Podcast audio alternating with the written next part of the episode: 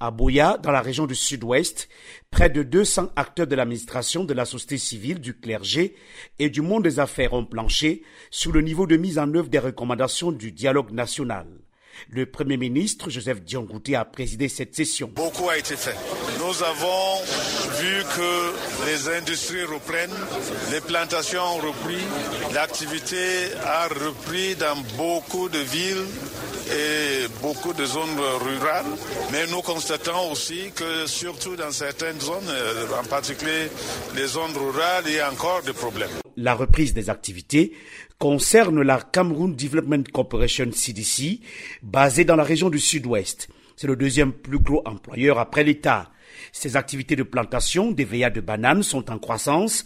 Selon la direction de la CDC, le chiffre d'affaires est passé de 3 milliards 800 millions en 2019 à 14 milliards 850 millions en 2022.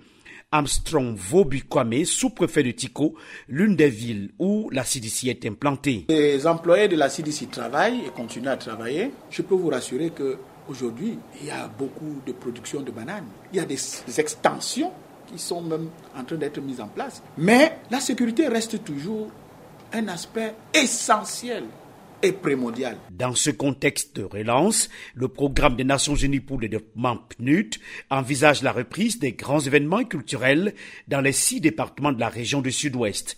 Walters Ayuk Tarkan, commissaire à l'éducation de l'Assemblée régionale du Sud-Ouest. Pendant cette période de six ans, notre culture a connu une baisse des activités. Avec cette cérémonie, il y aura un regain des activités culturelles et aussi un regain du tourisme il faut attendre à un retour progressif de la population obligée d'abandonner leur village. Mais certains ressortissants des régions anglophones sont encore moins enthousiastes et estiment que certains problèmes de fond de la crise anglophone n'ont pas encore trouvé des solutions. Dr Nick Nguyen, homme politique.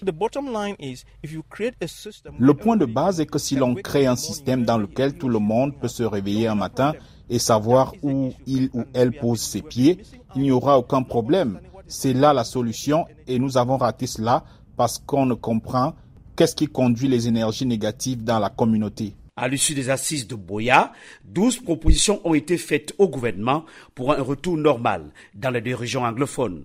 Yaoundé, Emmanuel Juntap, VOA Afrique.